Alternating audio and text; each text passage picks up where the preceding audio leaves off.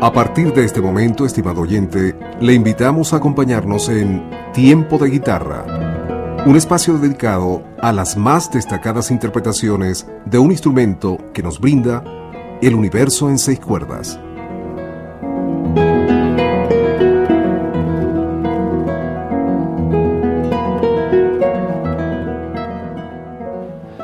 Bienvenidos amigos oyentes, les saluda su anfitrión semana a semana acá en Tiempo de Guitarra, Ivo Hernández. Qué bueno estar junto a ustedes nuevamente y tener la oportunidad de compartir excelente música de guitarra, excelentes compositores e intérpretes de una guitarra universal. Teníamos desde la semana pasada la pretensión de mostrarle mucha música transcrita a la guitarra para representar esos compositores que se nos quedaron por fuera por fuerza histórica porque se dedicaron a otros instrumentos. Y estamos hablando del final del siglo XIX, a donde nos lleva ya este recorrido musical, y en el caso particular de tres compositores franceses muy representativos, muy fuertes, el caso de Maurice Ravel, nacido en 1875, caso de Claude Debussy, 1862, ya habíamos escuchado algunas de sus trabajos transcritos a la guitarra, y el caso de Eric Satie, nacido en 1866. La audición de hoy se basa en un trabajo que nos presenta el guitarrista David Tannenbaum y que pretende llevar a la guitarra obra de estos compositores. Queremos, sin mayores palabras, darle cabida a la música para que usted sea quien valore el trabajo de Tannenbaum y esta transcripción a la guitarra que se hace de la música de Ravel. Ravel es un hombre muy particular, es un hombre de una capacidad de orquestación casi singular en la música, comparable solamente a los más grandes, el caso de Rimsky-Korsakov u otro ejemplo para así llamarlos superlativos, hombres que pudieron llevar la coloratura de los instrumentos y sus ideas musicales a extremos realmente asombrosos. Llevarlo a la guitarra, por supuesto, es un reto. Vamos a escuchar entonces primeramente un preludio y luego una pieza en forma de habanera. Es el abreboca con que abrimos esta edición de Tiempo de Guitarra.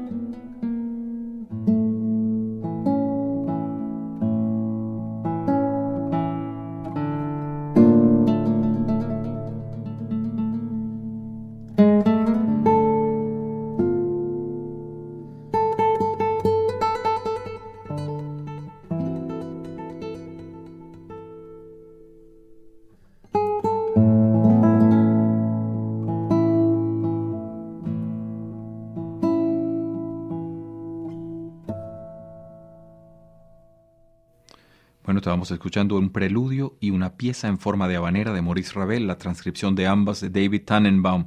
Y si cabe el comentario, amigos oyentes, se puede decir que la música de esta época es una música que trabaja con la impresión de la idea.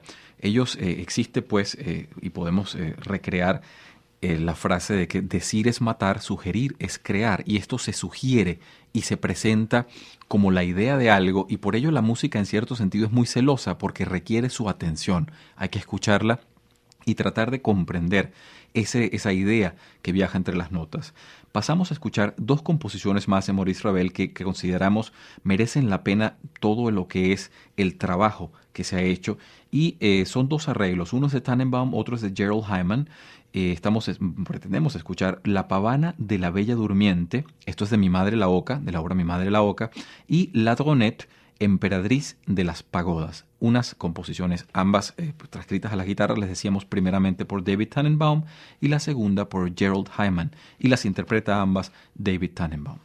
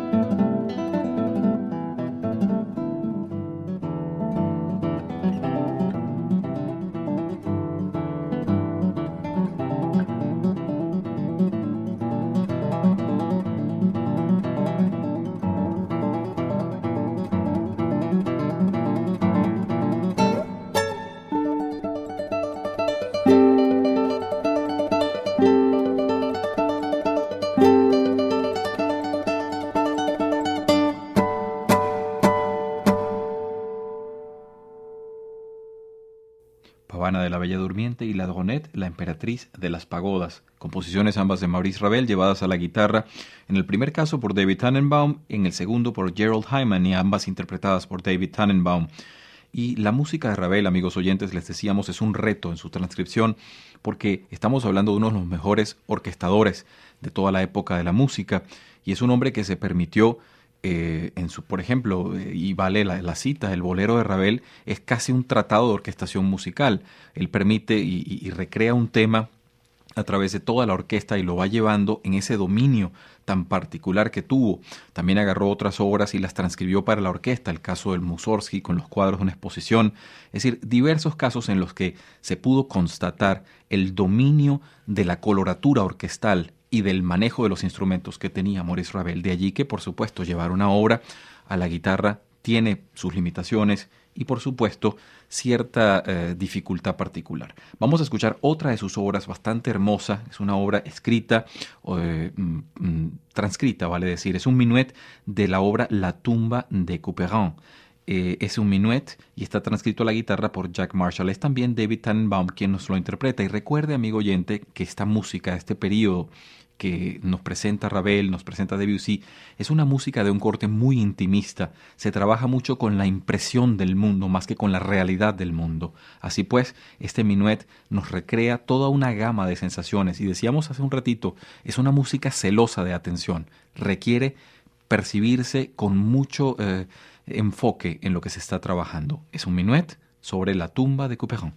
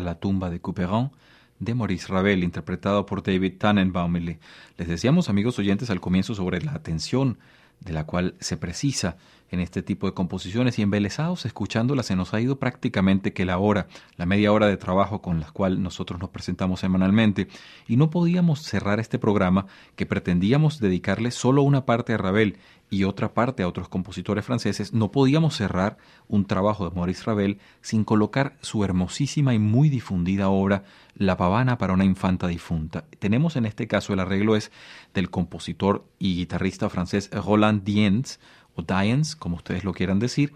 Es eh, un trabajo realmente hermoso, es una obra de una, eh, digamos, de una delicadeza melódica y armónica muy particular en el caso de Ravel y que trasciende la época, trasciende todos los tiempos. Es una obra muy interpretada, ya usted la habrá escuchado seguramente en, en, orquesta, seguramente en piano, en este caso en la guitarra. Se ha llevado muchas veces a dos guitarras.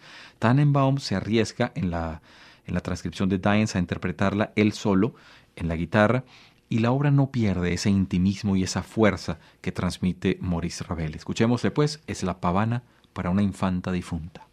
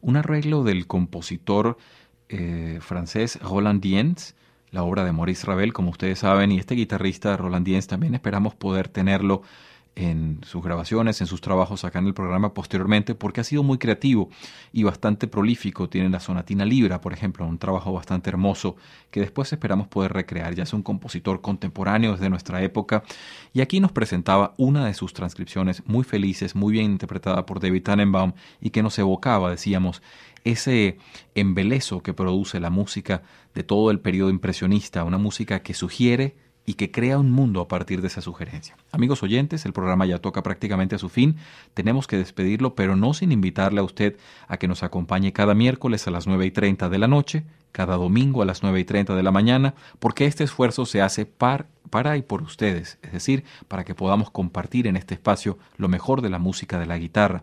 Hacemos pues la intención de estar semana a semana acá y traerles mucho más, ya con un pie en el siglo XX y la música de este siglo poderosa para la guitarra. Tenemos en cartera todavía, algunos franceses nos quedan, y ya enfocar en esos primeros compositores españoles que se dedican directamente a la guitarra, es decir, que componen ya para el instrumento. Hablamos de Federico Moreno Torroba, de Joaquín Rodrigo, de Joaquín Turina y de muchos otros que pretendemos exponer acá para juicio y deleite de todos nosotros. Tiempo de guitarra se despide, no sin antes desearle a todos ustedes una muy feliz semana.